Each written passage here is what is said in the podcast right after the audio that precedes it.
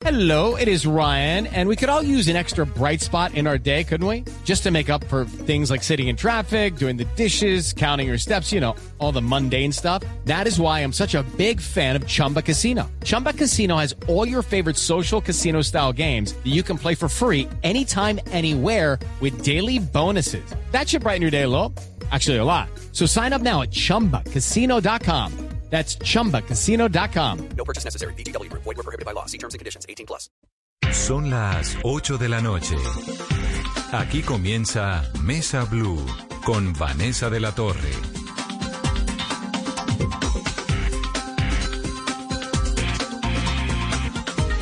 Son las 8 en punto, bienvenidos a Mesa Blue. Hoy es Mesa Blue con estudiantes porque además del impacto que está teniendo la pandemia en el sistema de salud, en la vida de todos, hay una preocupación muy grande por la deserción escolar a todo nivel, desde los jardines hasta las universidades.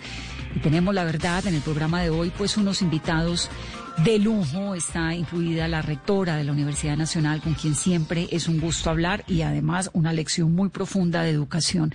Pero antes de ir con nuestros invitados, también con la doctora Luz Karimia Abadía, que es la codirectora del Laboratorio de Economía de Educación de la Universidad Javeriana, que acaban de enviar, de, de hacer precisamente un estudio sobre esto, sobre cómo es que funciona y qué es lo que está ocurriendo y por qué es que es tan preocupante lo que puede pasar como consecuencia de la pandemia. Vamos a hablar de todo esto en breve, pero antes, Carolina, medidas nuevas que creo que se filtraron, porque la alcaldesa tenía rueda de prensa anunciada para mañana, en la mañana, y hoy el ministro contó los cambios que va a haber en Bogotá. ¿Cómo queda Bogotá? Vanessa, buenas noches. El ministro de Salud en el, programa que adelanta el presidente Iván Duque todos los días dio un adelante frente a lo que va a pasar en Bogotá. Teníamos esa cuarentena estricta e sectorizada que termina el 14 de agosto. Lo que ha anunciado el ministro de Salud es que tres nuevas localidades van a entrar en esta cuarentena hasta el 28 de agosto. Las localidades cuáles son? Teusaquillo, Usaquén y La Candelaria. Con esto todas las localidades en Bogotá habrían estado dentro de este esquema de la cuarentena estricta y sectorizada en la capital del país. Otro anuncio importante es que ya se confirma que Bogotá tendrá el primer vuelo comercial de prueba en el mes de septiembre y la fecha primero de septiembre va a ser entre Cartagena o Barranquilla. Se está definiendo y la alcaldesa Claudia López también está evaluando las medidas que va a tener Bogotá desde septiembre hasta el mes de diciembre. Lo que se ha adelantado por ahora, Vanessa, es que, por ejemplo, el plan piloto del aeropuerto, lo que están evaluando con el equipo de epidemiólogos y de economistas y de expertos, es que pueda operar quizá con una capacidad como ha venido operando Transmilenio, que es del 35%. Adicional, también se contempla ampliar esa capacidad que hoy tiene Transmilenio. Los turnos laborales también se prevé que Bogotá pueda funcionar con diferentes sectores y hacer esto por días. Pueden ser tres días un sector y los siguientes tres días otros sectores. Frente a los temas de recreación y uno de los eh, temas que más preocupa en los últimos días a los bogotanos es el ejercicio físico y es el poder salir a los parques y a la, ciclo, y a la ciclovía. Esto podría estar alternando cada 15 días los domingos, Vanessa. Y adicional también esta hoja de ruta ya será confirmada mañana por parte de la alcaldesa y todo su equipo de gobierno de lo que va a pasar en la capital del país del mes de septiembre a diciembre. Entonces, el anuncio oficial será mañana, la alcaldesa por supuesto lo explicará, pero digamos que en el principio nos quedamos con las localidades de Teusaquillo, de Usaquén y de La Candelaria que arrancan esa cuarentena, que además es la última etapa, ¿no? De esas cuarentenas sectorizadas que se han hecho y con las cuales pues quedan muchos habitantes de Bogotá eh, en casa durante 14 días y así lentamente se ha ido manejando pues la expansión del coronavirus. Lo del vuelo es muy importante, Carolina. Falta que nos defina la alcaldesa si es a Cartagena o a Barranquilla y podría funcionar casi que como los vuelos que se están haciendo entre los Santanderes, que la verdad han tenido bastante éxito, por lo menos no han tenido pormenores hasta el momento. Son aviones que están funcionando con un porcentaje muy poco, muy bajito de su capacidad, pero que han logrado mover a muchas personas durante estos días. Quedan las preguntas, los restaurantes. Los comercios cómo van a, terminar funcionando, los teatros y todos estos espacios de recreación multitudinaria de los cuales hasta ahora nadie habla, pero obviamente ellos están pidiendo pista porque además aseguran que ya tienen esas medidas, esos protocolos de bioseguridad relativamente organizados. Hay unos cambios entonces en la dinámica social y económica de la ciudad. Eh, importante que el 28 de agosto arrancarían los restaurantes el 28 de agosto con unos pilotos que todavía no está claro, ¿no? Eso lo, va a explicar la alcaldesa mañana. ¿Cómo serían, Carolina? ¿Sabemos algo o no? Inicialmente, Vanessa, lo que se conoce y se está evaluando es que para adelantar este plan piloto se puedan habilitar algunas zonas de espacio público para que se pueda hacer la atención de estos restaurantes al aire libre. Claro, tendrían que ser al aire libre con una ocupación muy reducida. Bueno, vamos, todo esto eh, obviamente está funcionando bajo la marcha, pero lo que decíamos, hay unos turnos que se van a comenzar a implementar para las actividades sociales y las actividades económicas de la ciudad. Todo eso lo podremos entender el día de mañana. Mientras tanto, unidades de cuidados intensivos en Bogotá Carolina, en el Caquetá, por ejemplo, creo que es una noticia preocupante. En el día de hoy llegaron al 100%. La ocupación llegó de las unidades de cuidados intensivos y los médicos en el departamento del Caquetá están pidiendo auxilio con urgencia. En los otros departamentos del país la cosa está relativamente alta pero controlada. En Bogotá, ¿cómo está? ¿Cómo arranca esta semana? Vanessa, varias ciudades, eh, ¿cómo están en materia de ocupación de las unidades de cuidado intensivo? Empecemos con Bogotá, está al 89% y el ministro de Salud confirmó, Vanessa, un dato importante y es que ya se entregaron y se instalaron en Bogotá la totalidad de los ventiladores que había prometido y con los que se había comprometido el gobierno nacional, la cifra 777. Y en las otras ciudades, Bucaramanga está con el 92% de su ocupación, Cali con el 86%, Montería el 86%, Medellín el 86%, Quibdó 78%, Barranquilla 41%. Frente a esta situación, el ministro también anunció que esta semana se van a entregar 435 nuevos ventiladores para las diferentes regiones del país donde hay esta ocupación alta en las unidades de cuidado intensivo. Ay, lo de Barranquilla es supremamente esperanzador. Hoy abrieron el malecón del río Magdalena. Y bueno, vamos ahora en el corte a comerciales a ponerles al Joy Arroyo en Barranquilla me quedo para que le metamos la mejor onda a esto, porque la verdad que lo que le va dando a uno es como optimismo, ¿no? Como de saber que una ciudad que aparentemente llega a un pico se logra controlar. Eh, sus unidades de cuidados intensivos pues ya están más de la mitad desocupadas y los contagios se han ido reduciendo significativamente. La gente a partir de hoy arranca casi que la vida normal en Barranquilla, con los cuidados que toca y con la responsabilidad que amerita esta circunstancia tan compleja, pero es supremamente esperanzador lo que está ocurriendo en Barranquilla. 8 y 7. Hablemos de, entonces ahora de educación. ¿Qué es lo que está pasando? Es muy grave el panorama porque esta es una generación entera de niños, de universitarios de jóvenes, de estudiantes de colegio que están en unas condiciones atípicas, estudiando de una manera en la que nunca habían estudiado. Y es un reto gigante para todos, para los chiquitos, para los grandes, para los padres de familia, para los profesores, para las universidades públicas, para todo. A mí me da un gusto, como siempre, hablar con Dolly Montoya, que es la rectora de la Universidad Nacional de Colombia. Me parece lo máximo entrevistarla. Dolly, bienvenida a Mesa Blue. Ay, muchas gracias, Vanessa. Muchas gracias, Carolina, eh, por esta invitación y estaba viendo todas las buenas noticias de la pandemia. Pues aquí tratando todos los días de empujar el barco. ¿Cómo le ha ido? La última vez que la vi, usted se estaba estrenando en la universidad. Y, y esto pues ni nos lo imaginábamos. ¿Cómo le ha ido, Dolly? Bueno, pues eh, tuvimos, hemos tenido dos años de mucha incertidumbre primero los paros estudiantiles, luego las negociaciones sindicales, después los movimientos sociales y ahora la pandemia. Y no hemos perdido ni un solo semestre.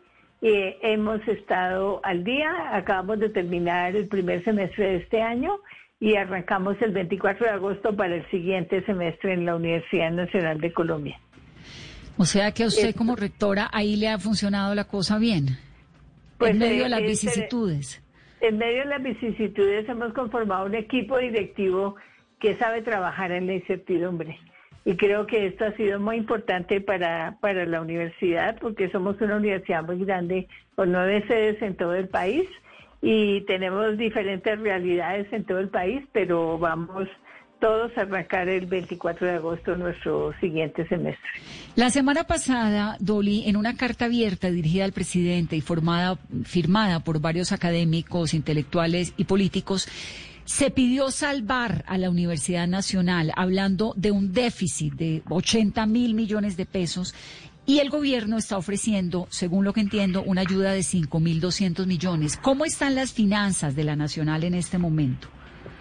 Bueno, pues eh, nosotros tenemos un, déficit estructural eh, en las universidades públicas porque a partir del año 93 que se crea la ley 30, las universidades solo crecieron de acuerdo al costo de vida. Y las universidades públicas hemos duplicado y casi que triplicado nuestra, nuestra cobertura y además eh, en el caso de la Universidad Nacional nosotros hemos creado 300 programas de posgrado, tenemos 8.000 estudiantes de posgrado y, y esto no estaba previsto cuando se hizo la ley 30 entonces, el gobierno nacional el año pasado, pues eh, dio, hizo algunos aportes para tratar de cerrar esta brecha, pero sigue siendo un problema estructural que hoy discutíamos en, que planteábamos en la Comisión Primera del Senado, de mirar cómo hacerle una reforma de fondo a la Ley 30, sobre todo en el artículo 86, para regular las finanzas de la educación pública y también eh, para una política de Estado para la educación en general.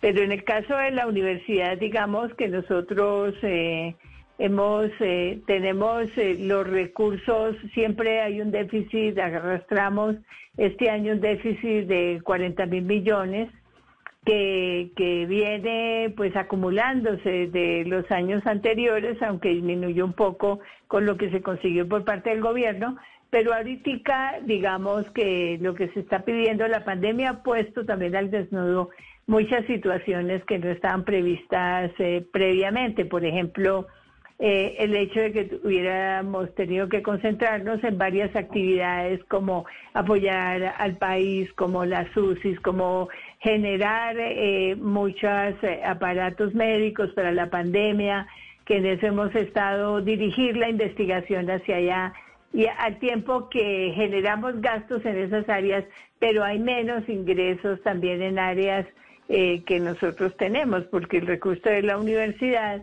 el 51% son recursos que genera la comunidad universitaria y el 49% son recursos que nos da el gobierno nacional. Entonces, en medio de esta estructura, es, una estructura débil financiera, pero, pero creo que lo podemos solucionar. Ahora lo que está pidiendo es eh, poder tener matrícula cero para el pregrado. Para esto nos faltan 30 mil millones y nos faltarían 38 mil millones y también se quiere eh, hacer eh, tener becas en el posgrado. entonces, digamos, esto es lo que han venido reclamando todos los representantes profesorales, estudiantiles y, y también una carta que salió del Consejo Superior del Académico han sustentado estas cifras mostrando que sí se requiere por efecto de la pandemia y para no seguir acumulando este rezago estructural que traemos financiero. Ahora, Dolly, uno entiende lo del déficit y tal vez para explicarle a los oyentes, porque esto es como los gobiernos, ¿no? El déficit de Estados Unidos puede ser directamente proporcional a lo que produce, el déficit de Colombia, el endeudamiento, todo eso, pues pasa también por la academia, pero cuando Usted dice que están ahora en el debate de la matrícula cero, que sería lo ideal, sobre todo en esta pandemia, y lo de las becas para pregrado. ¿De dónde va a salir esa plata? ¿Eso no es endeudarse más, aumentar ese déficit? Digamos que, que eh, nosotros normalmente becamos 11 mil estudiantes, este año 13 mil con los mismos exiguos recursos de la universidad porque tenemos el 11% de nuestros estudiantes eh, son de población vulnerable. El Ministerio de Educación nos ayuda, pues, por tradición con algunos estudiantes, pero este año completó eh, algunas cifras para llegar al 22%. Eh, nosotros estamos, digamos, eh, eh, eximiendo de matrículas al 38% de los estudiantes del pregrado y nos quedan faltando 40% del pregrado, que son 30 mil millones, y nos quedan faltando los del posgrado, que serían 38 mil millones de pesos. Eso es lo que, pues, eh, si, si la, la tarea, pues, que hemos venido avanzando es para el tiempo de la pandemia, nadie salió beneficiado con sus recursos y es poder evitar la deserción, porque cada muchacho que sale del sistema, cada uno de nuestros jóvenes de pregrado, posgrado que sale del sistema, el, el, el país está perdiendo mucho dinero porque un estudiante realmente cuesta 11, 11 millones al Estado y ellos pagan el 20% de la matrícula. Entonces, eh, estamos pidiendo como el 20% para el pregrado y, y el 30% para el posgrado, porque el resto ya está incluido dentro de los recursos que llegan a la universidad. Entonces, eh, no, no quiero ser enredada, pero quiere decir que el costo real para una universidad como la nuestra de un estudiante es mucho más que lo que va en el recibo de matrícula. Entonces, por eso es tan importante eh, que, ah, eh, que ese esfuerzo que ya se hace por parte del Estado de ese 80% de la nación, pues completarlo es más barato que perder el 80% que ya se ha invertido, ¿sí? Eh, en universidades estatales, que esa es la situación, aunque nosotros colocamos gran parte del recurso de la universidad también por las actividades que desarrollamos. Rectora, y frente a ese tema que usted ya tocó y es la deserción escolar, estamos a 14 días que se inicia un nuevo semestre en la Universidad Nacional. ¿Cómo va la matrícula para este semestre? ¿Cuáles son las cifras de deserción que ustedes ya tienen? Pues digamos que nosotros hemos hecho, hemos llamado a los estudiantes eh, por sede, hemos mirado y, no es que la gente quiera desertar, es que no tiene con qué pagar la matrícula. Entonces, eh, por eso estamos llamando a que es una inversión lo que podemos hacer en lugar de perderlo todo, invirtamos lo que falta para que los estudiantes eh, no, para que no tengamos deserción y los estudiantes puedan seguir en el sistema, porque los estudiantes quieren estudiar, lo que mm, pues no tienen realmente la matrícula y la universidad hace un esfuerzo también enorme con, con la parte de bienestar y se requiere muchísimo más también para bienestar, pues precisamente porque un gran número de estudiantes eh, el único apoyo que tienen es de la universidad porque su familia no les pueden aportar. Entonces, esto es algo que hay que considerar que es muy grave en las universidades públicas cuando tenemos los estratos más vulnerables y, y tenemos un altísimo porcentaje de estratos 1 y 2.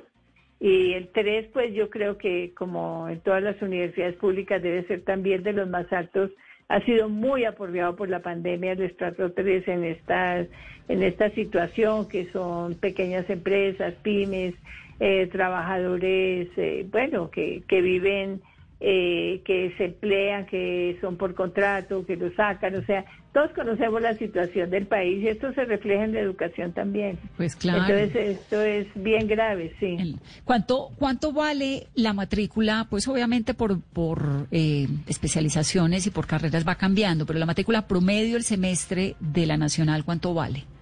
El promedio para todos, digamos, si sumamos eh, todos los estudiantes del pregrado, el promedio es de un millón.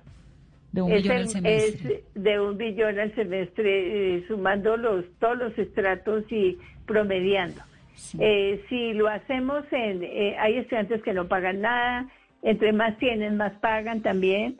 Y, y también en el posgrado sí es una cifra que está por debajo entre 30 y 40% inclusive de las universidades públicas y un promedio es de 5 millones que paga un estudiante de posgrado en la universidad y el costo real, que lo que le cuesta a la nación un estudiante real de posgrado son 21, 21 millones de pesos. Y, y nosotros en el recibo matrícula va por el 30% nada más.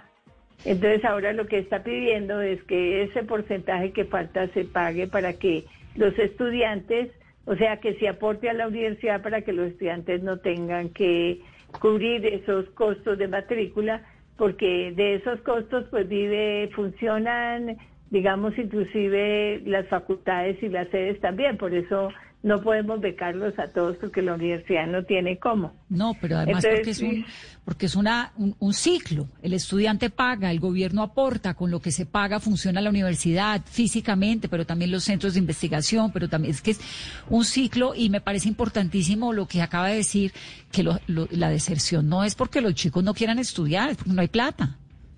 Sí, es No porque no cómo. pueden pagar la matrícula, porque en Manizales, por ejemplo, se hizo una encuesta uno a uno. El 95 dijo que quería volver a la universidad.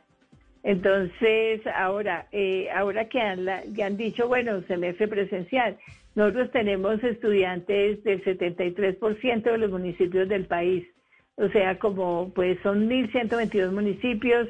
Entonces, si luchamos mucho el semestre pasado para colocarlos en sus casas y, y una universidad como la nuestra, que tiene nueve sedes, tiene que tomar decisiones generales, pero tener las especificidades del gobierno nacional y el gobierno local en cada una de las regiones, cómo se van abriendo, qué tanto. Entonces la directriz fue virtual, todo lo que se pueda. Muchas carreras pasaron las prácticas para el año entrante y eh, van a entrar a la universidad y vamos a tener el aforo.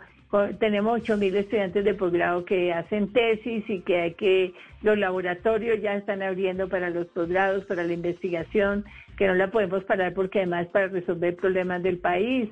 Y tenemos abiertos algunas de las, de las prácticas que son importantes, pero hay una cosa que nunca se pregunta y que es muy importante es que el 30% de nuestros profesores son mayores de 60 años y el 60 mayor de 50 años. Y de ahí para abajo son los otros profesores. Entonces, cuidar el conocimiento y la salud en esta pandemia creo es lo prioritario para la Universidad Nacional. Cada que se nos muere un profesor, de, digamos hasta ahora se nos han muerto dos profesores de COVID y lo sentimos muchísimo porque porque es un conocimiento que se pierde para el país, es una vida que ha sido que ha sido dedicada al conocimiento acumulado, que ha sido dedicada al ejemplo a los estudiantes. Perder una vida de un maestro es muchísimo No, más no, que no. cualquier cosa. Entonces, por eso nosotros lo fundamental y la Universidad Nacional lo que ha reivindicado es primero la salud, primero la salud de nuestros, tanto de los administrativos como de los profesores y también pues hay, hay jóvenes con alta vulnerabilidad por preexistencias, eh, de enfermedades preexistentes. Entonces yo creo que nosotros no tenemos que, que, que estar en la universidad con una propaganda muy adecuada. Te mueres de ganas de ir a la rumba, te mueres de ganas de hacer tales cosas, pues es mejor que te mueras de ganas y no de COVID Pero, porque no. realmente, eh, eh, porque eso es lo que nos está pasando. Entonces, nosotros sí hemos tenido un sentido clarísimo de conservar nuestra comunidad y que nos podamos ver el año entrante otra vez y no tener tanto afán. Eh, hacemos y, y los estudiantes rindieron más el semestre pasado que cualquier otro semestre porque tuvieron autonomía y pudieron acercarse más a los profesores y todo eso tiene que evaluarse. Realmente creo que no todos son efectos, no solo la... eh, hay que aprender de esta pandemia también, hay que ser creativos y hay que, hay que ¿Usted, mirar usted cómo qué ha nos aprendido de esta pandemia, Dolly? ¿Qué ha aprendido? A ver, yo he aprendido que, que en esta pandemia todos, los de arriba, los de abajo, todos, todos los que se creían invulnerables o porque tenían mucho o mucho poder, eh, entendimos todos que somos infinitamente vulnerables, que los seres humanos somos iguales y que nos distingue fundamentalmente el oficio y que los que hemos tenido más oportunidades tenemos más obligaciones también y que, y que solo juntos y haciendo liderazgos colectivos que acabamos de lanzar nuestro centro, eh, nuestro instituto de liderazgo público con una asistencia enorme. Queremos es eh, trabajar en la Colombia profunda, en la Colombia que no tiene oportunidad, en que podamos construir con las comunidades su futuro, que se empoderen de su futuro las comunidades. Y esto es lo que tenemos que aprender, que la pandemia no podemos volver a los viejos vicios, nosotros tenemos que aprender muchísimo de que del cuidado de uno depende el, cuidado del otro, de la comunidad, del medio ambiente y creo que estos aprendizajes no los podemos perder y el respeto infinito por la vida tiene que ser una de las de las de los aprendizajes más grandes que podamos tener nosotros de la pandemia. Y por eso creo que nos tenemos que mirar los unos a los otros y preguntarnos si lo que veníamos haciendo era lo que debíamos hacer o podemos sembrar un mejor futuro y un país más equitativo. Y eso se hace con, por, es tan importante que se hace con educación, ciencia y tecnología. Las, las países que tienen conocimiento son los que salen adelante y los países que no invierten en conocimiento, pues nos vamos quedando rezagados. Si el promedio en América Latina es de 0.6, mientras hay países del Producto Interno Bruto invertido en ciencia, mientras en otros países del mundo pueden ser 4, 5, eh, 3. ¿Aquí estamos en qué porcentaje?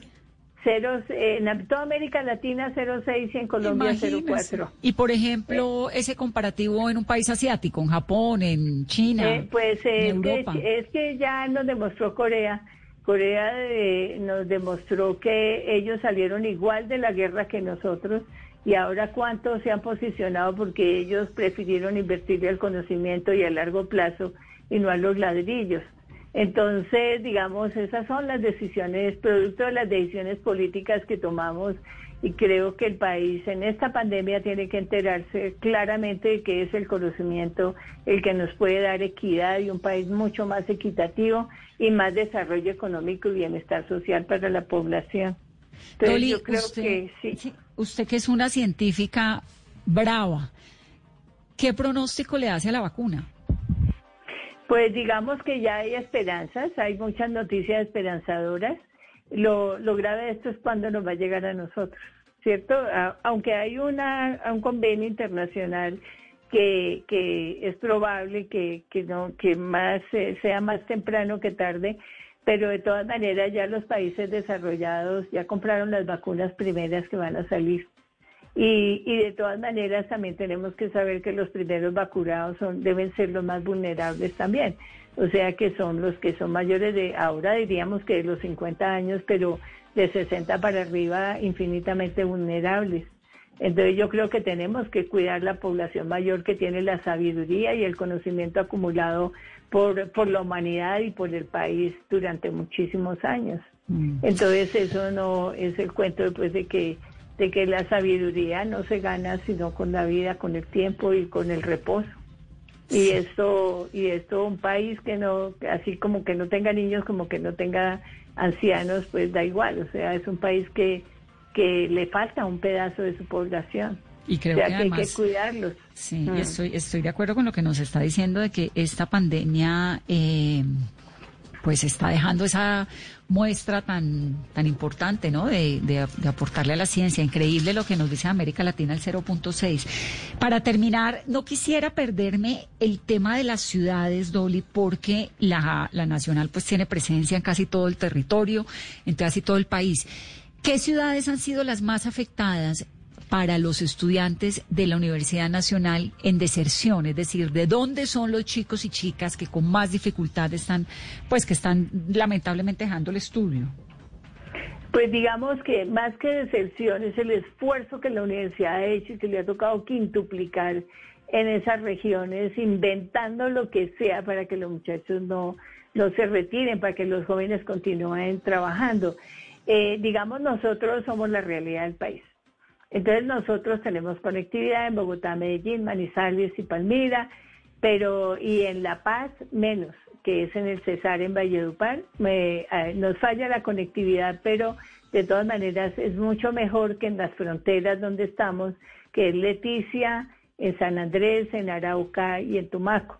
Entonces, en esas sedes de la universidad donde eh, estamos generando los programas para líderes regionales, que son eh, eh, un programa donde los estudiantes compiten entre ellos mismos y no, no tienen que competir con el resto del país porque jamás ingresarían a la universidad y se quedan en esas sedes durante uno o dos años preparándose para poder regresar a las sedes que tenemos las carreras, que son cinco, eh, que le llamamos las sedes andinas en las ciudades grandes y en Valledupar, Y estos muchachos, por ejemplo, eh, en esas regiones, realmente en Leticia hay un solo canal para toda, para todo Leticia. Entonces, si llega el presidente, todas las fuerzas se la dan a la nacional, porque nadie más puede prender un computador, ni nadie más puede tener conectividad, porque todo está en la universidad.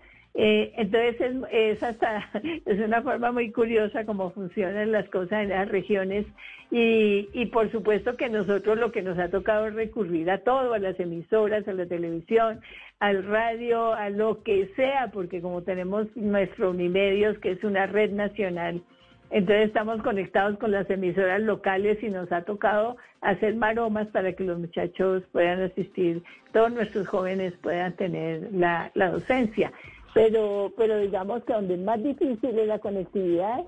También tenemos eh, zonas y de, como vienen de todos los municipios, ocho horas por el río hasta Tumaco, eh, todas esas, eh, digamos, en esas zonas es muy difícil, pero algo muy curioso es que los muchachos se han convertido en líderes de, de cuidado de la pandemia en todas las regiones, inclusive en Tumaco hacíamos una entrevista con ellos y ellos se han convertido en, el, en los líderes de cuidado sobre pandemia, con todas las medidas, eh, cuidando al pueblo, cuidando a la gente. O sea que ha sido también una experiencia para ellos maravillosa.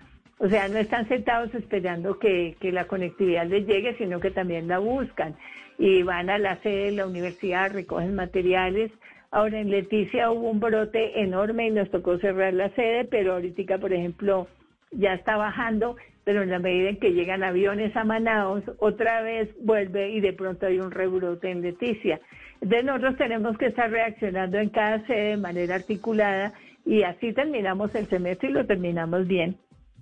O sea que tenemos una dirección que, que, que responde a la incertidumbre. Y esto es muy valioso, es un aprendizaje muy valioso. Rectora, ¿y ustedes ya tienen de pronto un consolidado de cuántos estudiantes no van a estudiar el próximo semestre, ya sea por condiciones de temas de conectividad o por tema de que realmente no tienen cómo pagar? Pues todavía no tenemos el consolidado porque es difícil recogerlo todavía hasta que hasta que pasa, eh, digamos hasta que ingresa, ¿sí?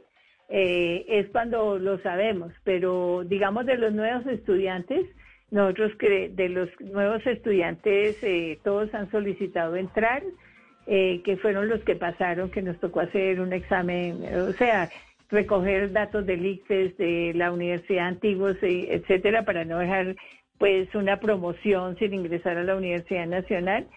Y con ellos pues apenas están en, en, la, en la primera etapa de admisión. Yo creo que nosotros eh, ya eh, pues el mes entrante es cuando sabemos exactamente cuál es la excepción. Nos hemos previsto que un 26%, pero todavía no podemos dar datos. Y ojalá, ojalá, porque hemos hecho un esfuerzo enorme como universidad en bienestar, en todo, para que la excepción no vaya a ser más allá del 5 o el 10%. Pero, pero vamos a ver, porque eso es una cosa es lo que nosotros estamos pensando, otra cosa es la realidad en cada uno de los territorios también. Pero sí hay mucho pedido de no cobrar matrícula, de no cobrar extemporáneas y hemos sido muy flexibles en todo el reglamento de la universidad y el Consejo Superior Universitario me autorizó que, que fuéramos absolutamente flexibles para evitar la excepción y me dio autorización para que cambiáramos algunas cosas transitoriamente mientras pasaba la pandemia. Así que hemos hecho esfuerzos enormes y estamos muy felices porque creo que vamos a salir muy bien librados de todo esto y con el apoyo que nos falta también estamos optimistas de que vamos a conseguir el recurso. With the Lucky Land slots, you can get lucky just about anywhere. This is your captain speaking. Uh, we've got clear runway and the weather's fine, but we're just going to circle up here a while and uh, get lucky. No, no, nothing like that. It's just these cash prizes add up quick. So I suggest you sit back, keep your tray table upright, and start getting lucky. Play for free at LuckyLandSlots.com. Are you feeling lucky? No purchase necessary. Void where prohibited by law. 18 plus terms and conditions apply. See website for details.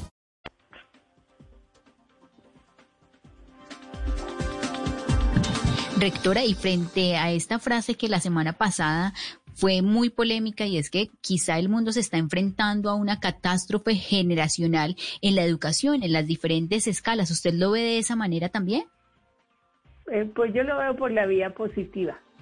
O sea, nosotros sienten, eh, es que hay, mm, eh, digamos, hay prestidigitadores de, de la catástrofe, pero yo creo que hay que mirarlo de manera positiva. O sea, nosotros tenemos eh, eh, una educación muy tradicional en la que el profesor se para, dicta una clase y eh, los estudiantes luego presentan un examen y salen. En la nacional llevamos 30 años cambiando esa forma de docencia. Entonces, para nosotros la docencia es un diálogo del profesor y el estudiante sobre el conocimiento. Y cada uno trae su aporte de vida. Y entonces eh, se va, el, el profesor es una guía para hacerle preguntas al estudiante y, y- e ir sacando del estudiante lo mejor que tiene y colocarle alas alas para que el estudiante pueda volar, es decir, que pueda hacer síntesis, que pueda leer de manera crítica, que pueda crear. Finalmente el estudiante debe crear. Entonces esto acabaría con todo eso del plagio y todas esas cosas y, y es un aprendizaje, es- esas son las universidades que aprenden. Y una universidad que aprende tiene que ser flexible también para aprender de los programas académicos. Entonces hay cosas que se hablan muy en general, pero por ejemplo, un país sin, hagamos de cuenta que la ciencia es un árbol y que la formación es un árbol y en las raíces están las ciencias básicas, matemáticas, física, química, biología, como también están las ciencias básicas humanas, por decirlo de alguna manera, historia, geografía, filosofía, eh, eh, bueno, se me escapa una, eh, pero de todas maneras estas básicas, básicas son las raíces del árbol que una verdadera universidad debe conservar porque debe generar conocimiento para la humanidad. Y de ahí se nutren las profesiones, las ingenierías. Un ingeniero de una universidad que tiene ciencias básicas sociales y humanas no es igual a un ingeniero de una universidad que tiene un edificio que contrata profesores y expide títulos. Porque ese conocimiento básico se refleja en todos los años primeros de la formación profesional en las universidades. Entonces, digamos que, eh, eh, y esto se hace de manera holística con las artes y con las humanidades, que son las que nos hacen mejores seres humanos también. Y, y si nosotros podemos cambiar en las hojas del árbol, en las ramas, podemos hacer programas de dos años, de tres años, semestres de un semestre, ya no semestres, bisemestres, trisemestres. Podemos ser muy flexibles para actuar. Pero lo que no se puede negar un país es a generar el conocimiento que sea el conocimiento que necesita el país, tanto desde el punto de vista humanístico como desde las ciencias naturales. Entonces, eh, si tenemos eso muy claro, nosotros podemos modernizarnos todo lo que queramos. Si nosotros soñamos con que la Universidad Nacional tenga una universidad virtual que refleje lo que hacemos de manera presencial y que podamos llegar a la Colombia profunda para que, para que haya mucho más oportunidades para la población. Entonces, ser más equitativos eh, y por eso es que no queremos dejar ir a ningún joven que se forma como agente de cambio ético con conciencia social. Entonces, las catástrofes depende de si uno se queda para mirarlas o si uno aprende para poder transformar el mundo. Y yo creo que si todos estamos dispuestos a transformar el país, podemos tener un mejor país.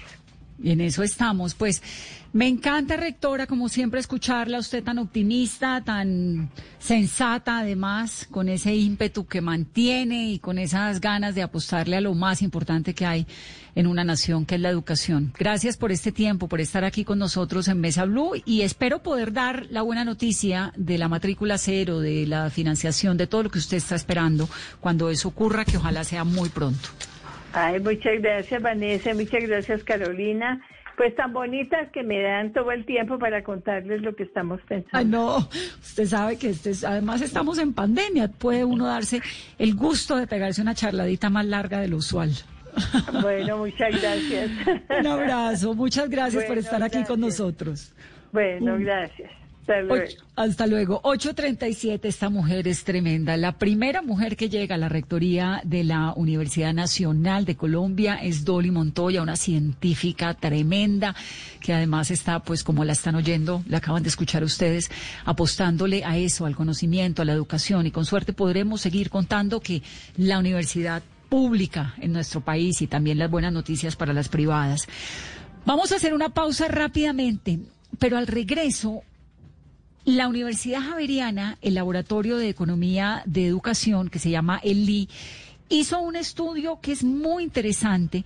Un informe tiene en el cual señala que si no se hubiera presentado la emergencia por el COVID-19, la cantidad de estudiantes nuevos en instituciones de educación superior se reduciría igual en un 12%. Pero como además se presentó la pandemia, pues ¿cuáles son las consecuencias?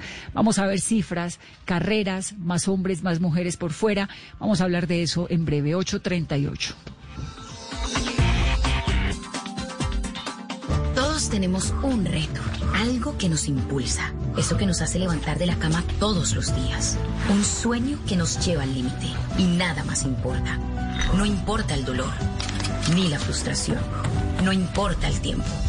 Un reto que es a la vez nuestro combustible y nuestra obsesión. Porque nada se consigue de la noche a la mañana. Este es mi reto. ¿Cuál es el tuyo?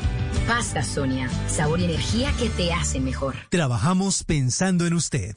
Ponle color al futuro de los niños de Colombia con la tarjeta Débito UNICEF Banco de Bogotá, con la cual aportas el 1% de todas tus compras a los programas de salud, educación y alimentación de UNICEF. Y el banco aporta otro 1%. Pide tu tarjeta en www.bancodebogotá.com. Aplican términos y condiciones. Vigilado Superintendencia Financiera de Colombia. Protegido Fogafín. Hace 45 años, una mujer colombiana armó sola una revolución en contra de la desigualdad. Hoy esta revolución crece y no se detiene. Llénate de fuerza y solidaridad por Colombia. Únete este 29 y 30 de agosto a la caminata virtual de la solidaridad en solidaridadporcolombia.com. Patrocinan Bancolombia, Banco BBVA, Fundación Universitaria del Área Andina. Apoyan Ministerio de Comercio, Industria y Turismo y Fontur, Instituto Colombiano de Bienestar Familiar, Ministerio de Cultura, Programa Nacional de Concertación Cultural. La cultura es de todos. Ministerio de Cultura. Ahora en Blue Radio, los foros virtuales Blue 4.0. Conéctese con nuestros canales digitales. No se pierda este martes 11 de agosto a las 11 de la mañana una conversación entre los presidentes de Bancolombia, Olimpia IT, Claro y el alto consejero presidencial para la transformación digital sobre cómo avanza Colombia en la virtualidad de sus trámites. Foros Blue 4.0. Conversaciones que transforman a Colombia.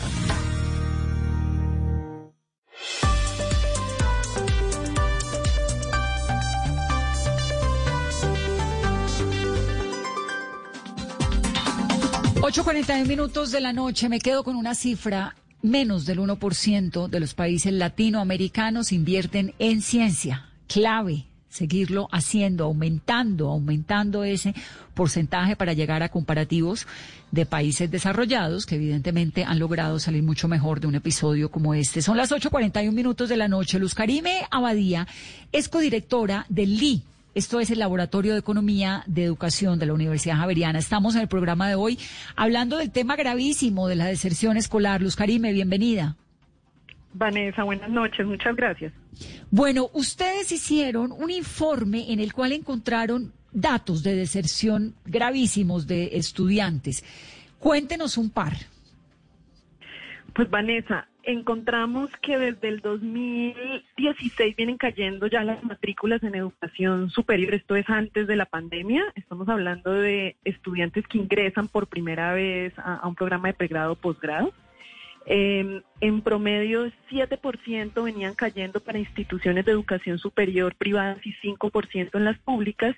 El último dato disponible que tenemos del Ministerio de Educación es a diciembre del 2018. Por tanto, entonces en el laboratorio hicimos una proyección de la, cómo sería la matrícula en 2019 y en este segundo semestre del 2020 sin pandemia eh, y entonces lo que encontramos es que la tendencia igual iba a seguir cayendo en 12% para este segundo semestre del 2020 y Ahora, que por la con pandemia peor. con- muchísimo peor y, y puede estar pues como mínimo en un una caída del 25%. Estamos hablando en promedio entre programas de pregrado y posgrado de, de todas las instituciones de educación superior en Colombia. Bueno, esta disparada de al 25% obviamente tiene unos vínculos con la economía, que es lo que nos explicaba ahora también la, la rectora de la Nacional. Pero antes, ¿por qué? No sé si el estudio de ustedes indaga en por qué los chicos y chicas dejaron de estudiar en esos porcentajes hasta antes de la pandemia. En nuestro estudio, como son proyecciones, no tenemos las causas, pero ya, ya, ya se venía eh, haciendo análisis al respecto.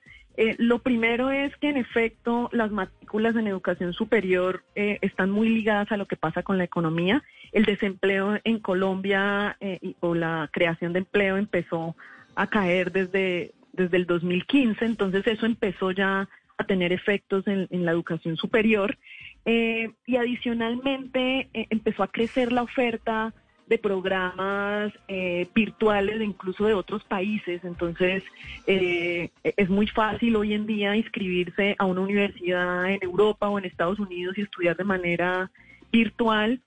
Y además se está volviendo como muy de moda el tema de las certificaciones, eh, certificar saberes más allá que estudiar carreras de cinco años o cuatro años que son muy largas. Entonces los jóvenes quieren quieren es aprender eh, e irse a trabajar y aplicar sus conocimientos de manera rápida. Entonces esta es una tendencia que no solamente está ocurriendo en Colombia, sino en otros países y que sin duda eh, por otras razones más económicas, pues el COVID-19 eh, está dejando efectos bastante graves en, en la educación. ¿Tienen los datos de Golpe Los Carime de por regiones, por carreras, más hombres, más mujeres? En educación superior y en el sistema educativo hay más, un poquito más de mujeres matriculadas que, que hombres, 54% en educación superior eh, de los estudiantes son, son mujeres. Eh, no tengo el dato por regiones, pero sí por, por carreras.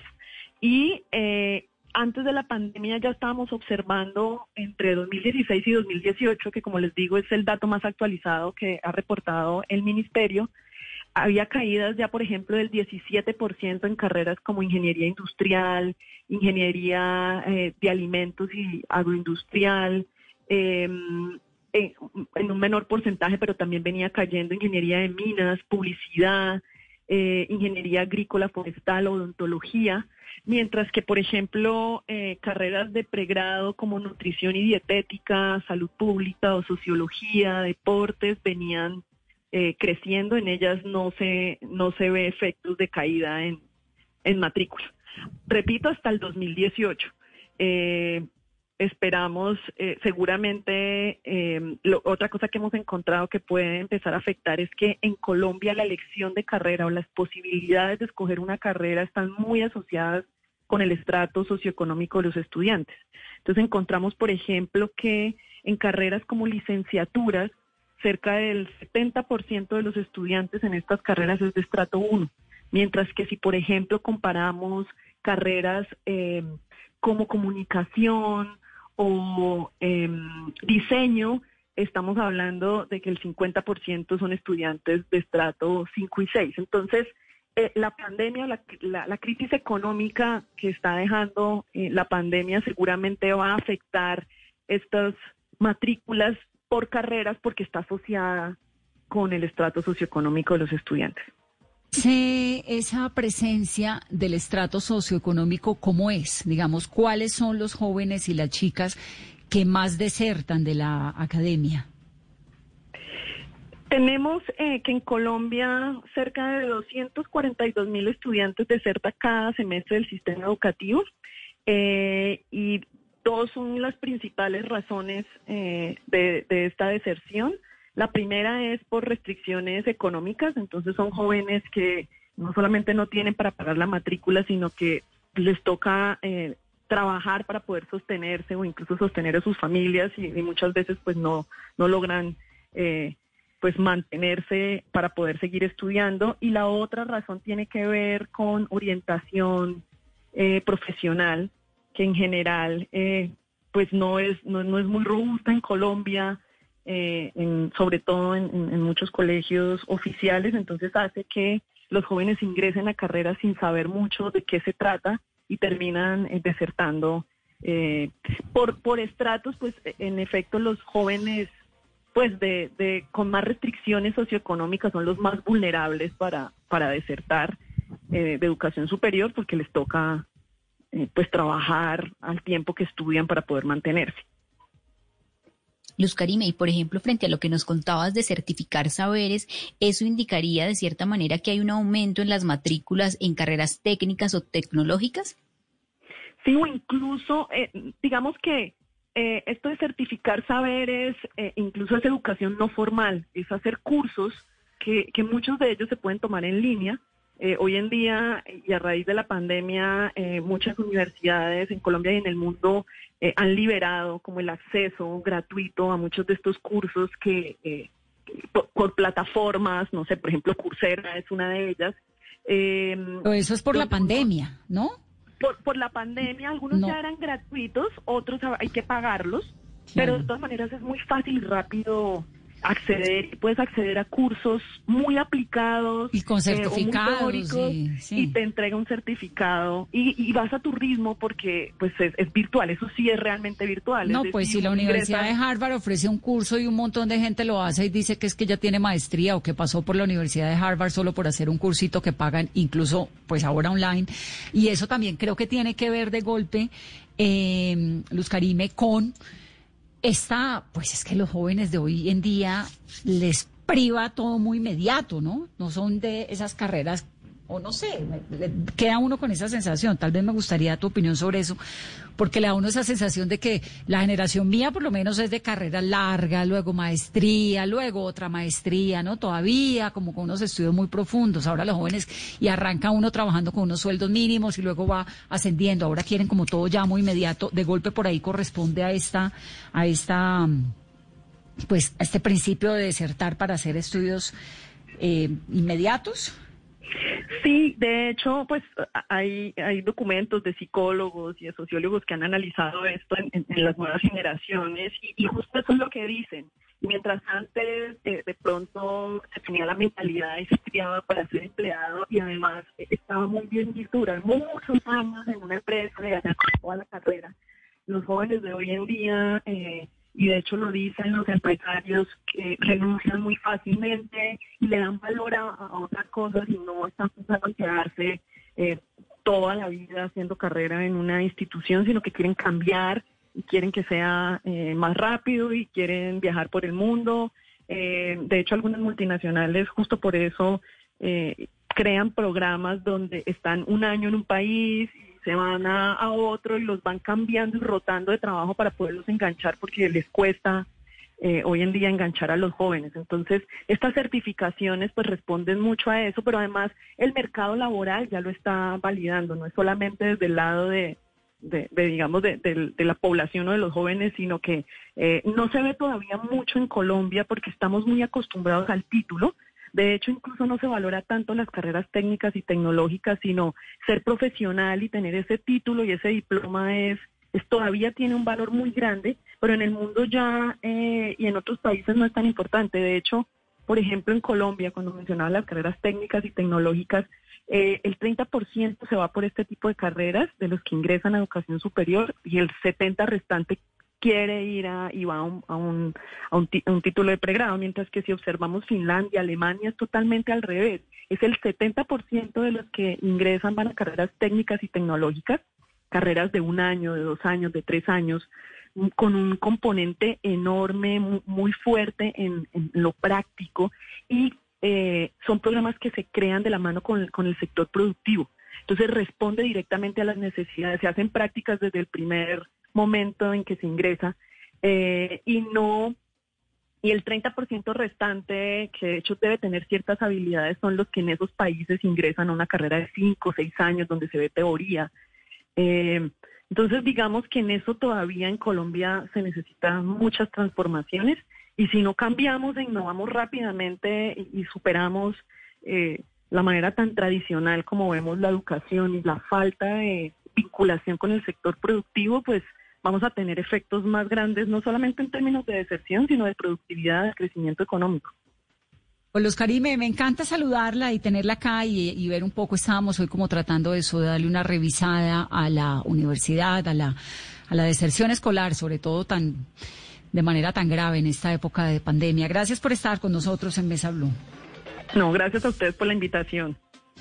853, yo sí quiero, Carolina, que le rindamos un homenaje, así sea cortico, a Barranquilla, por favor. Gracias.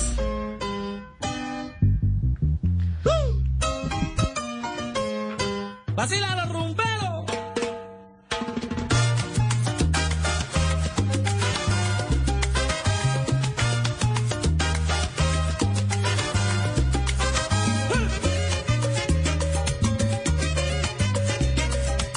...853, Barranquilla, me quedo Barranquilla, así que está, como dice yo hoy, aflorando.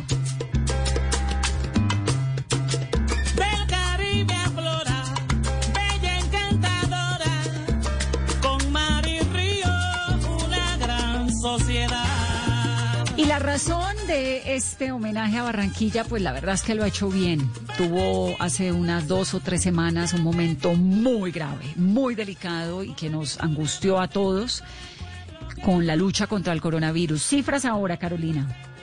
Vanessa, por ejemplo, de hoy, ¿qué reporta Barranquilla en materia de casos? Casos nuevos, Vanessa, hoy en Barranquilla 323. Es alentadora la cifra porque hace unas semanas veíamos que ya estaba superior a los mil casos diarios, Vanessa. Había indisciplina social, pero la gente lo entendió y hoy se están reportando estas cifras y también buenas noticias. Ya se empieza a evaluar, Vanessa, el futuro del carnaval 2021. Bueno, eso sí hay que esperar un poquito más, pero como Barranquilla viven de carnaval en carnaval, y ahora la verdad es que tienen razón. Las cifras siguen siendo alarmantes, preocupantes, pero mucho menos de lo que eran hace un par de semanas. Abrió el malecón, comenzaron ya a abrir los comercios, la gente entendió y la verdad que el cuerpo médico de Barranquilla hizo un trabajo excepcional frenando esa, esa pandemia y esa situación de las unidades de cuidados intensivos tan delicadas. Así que el saludo a Barranquilla. Antes de irnos, don José Melkin es un vendedor de flores y de café en la séptima con 92. Lo conozco porque le he comprado flores muchas veces y porque además su historia es la historia de un montón de gente que hay en Colombia, en Bogotá, tratando de sobrevivir en esta pandemia, pero de vez en cuando llega la policía a moverlo entonces supe de su historia y lo quise llamar porque este programa es de todos. Don José, bienvenido. Buenas noches, señorita Vanessa. Bueno, ¿qué es lo que le pasa? ¿Por qué le toca irse de allí? Bajémosle un poquito a la pachanga, gracias. ¿Por qué Eh, es que...? Lo que, pasa, lo que pasa es que hay un residente en el sector, un señor, que está amenazándonos a toda hora y a toda una persecución laboral con la policía. Y él, el día que él quiere, nos echa a la policía, trama a los policías, nos lleva para allá, nos lleva para acá. Y hoy fue un superintendente del sector, de la patrulla 155899, y me dijo que no me quería volver a ir, que no me quería volver a ver ahí más. Que si no me iba a las buenas, me iba a las malas, o si no me desaparecía. Pero ¿cuál Pero es el cuál es el argumento por el cual usted usted lleva muchos años allí? Yo lo he visto muchas muchas veces, mucho tiempo además, con su familia a veces. ¿Cuál es la razón por la cual usted no puede estar allí y otros vendedores sí? ¿Por cuarentena? ¿Por qué? ¿Qué es lo que le dicen? Sí, por la- es que él me dice a mí que tengo que irme de ahí porque en el sector no me quieren. Y yo digo, pero ¿quién no me quiere? Y yo no soy hombre para que toda la gente me quiera. Entonces yo le digo, hermanito, es una falta de respeto. Entonces él me- y él no me quiere ver ahí. Entonces yo le digo, pero ¿por qué, hermano? Si yo no me puedo ir, porque este es el día a día mío. La alcaldesa dijo, todos los vendedores ambulantes tienen que rebuscarse en el día a día. Mm. Y el señor me dice que no, que tengo que irme. Pero bueno, más allá, digamos, del tema específico del señor, que creo que es el que termina eh, prendiendo estas alertas con las autoridades, etcétera, el, el, usted está, por ejemplo, ahorita que entra cuarentena en Usaquén, usted no podría estar allí, ¿o sí? No, no, yo no estuve ningún, yo respeté los los los tres meses y los Eso- 15 días que me mandaron. Eso le quería preguntar. En los tiempos de cuarentena estricta por localidades y cuando fue Bogotá entera, ¿usted estaba allí? Sí, señora, no señora, yo no fui. Yo en ningún momento fui porque yo respeté los tres meses y los 15 días. ¿Y Y- ustedes y con su tapabocas puesto? Todo, todo, todo lo mío, todo lo de seguridad lo tengo. ¿Y de dónde trae los productos que vende, las flores y el café? Yo el tinto y mi puestico ahí de dulces y todo lo tengo ahí. Mi hermano tiene el puesto de, los, de las florecitas abajo. Pero como él tiene 70 años, él no puede salir. Entonces la cogió con él y ahora me cogió a mí. Y la otra es que hay un vigilante de ahí de, de Cuerpo Chico, de la, esa vaina Cuerpo Chico, y ese señor es que lo pasa tomándole, tomándonos fotos, mandándonos una cosa, mandándonos otra, y él, a la policía, y él no puede hacer eso porque yo hablé con un señor, un abogado, y me dijo, no, él no tiene, él no tiene facultad para eso, porque el oficio de él es cuidar el sector, Claro, y claro. los productos él se los lleva. Bueno, y usted, repítame, por favor, lo de lo del cuidado que hace con sus flores, cómo las desinfecta. ¿Cómo sabe uno que usted no está transmitiendo el No, coronavirus? no, no, no, su merced. Mi hermano no ha, no ha vuelto a vender flores porque, pero le digo, tiene 70 años. Yo vendo extintos, cigarrillos y dulcecitos ahí en la esquina de la 92. ¿Y uno cómo sabe que esos tintos, ese cigarrillo no están contagiados? Que no está usted Porque no- propagando el virus. Nosotros todos los llevamos ya acá en la casa. Ujú. Y los cigarrillos los llevan de la cigarrería. Yo compro todas las cigarrillas. Ya me desinfectan todo con alcohol. Todo desinfectado. Sí, señora. Pues don José, voy a transmitirle esta inquietud a las autoridades de Bogotá para saber, porque el caso suyo, que nos sirve mucho para ejemplarizar lo que está ocurriendo, es el caso de muchos vendedores ambulantes. ¿Usted lleva en esa esquina cuántos años? Yo llevo 35 años, voy a completar ahorita el 26 de septiembre. 35 Y ahí años. Sí, y la persecución es con con todos los vendedores ambulantes de ahí. Él nos quiere sacar a nosotros, e- ese señor. Bueno, te lleva toda una vida allí y usted va y viene en que en, en el transporte público. Sí, señora, en el sí.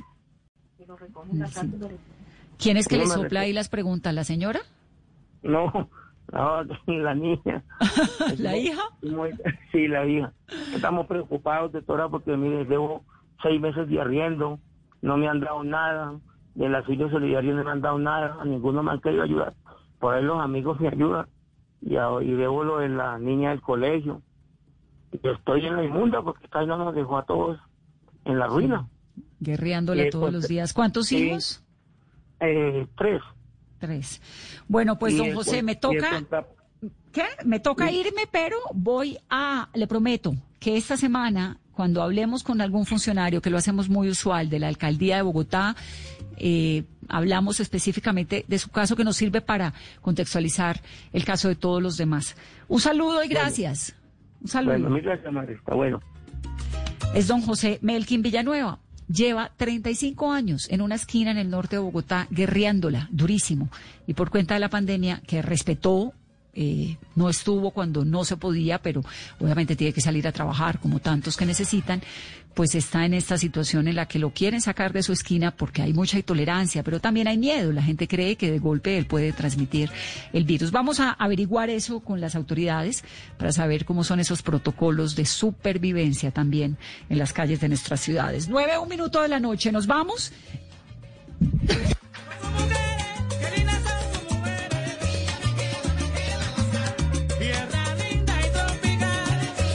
Gracias por estar en esta Mesa Blue. Feliz noche.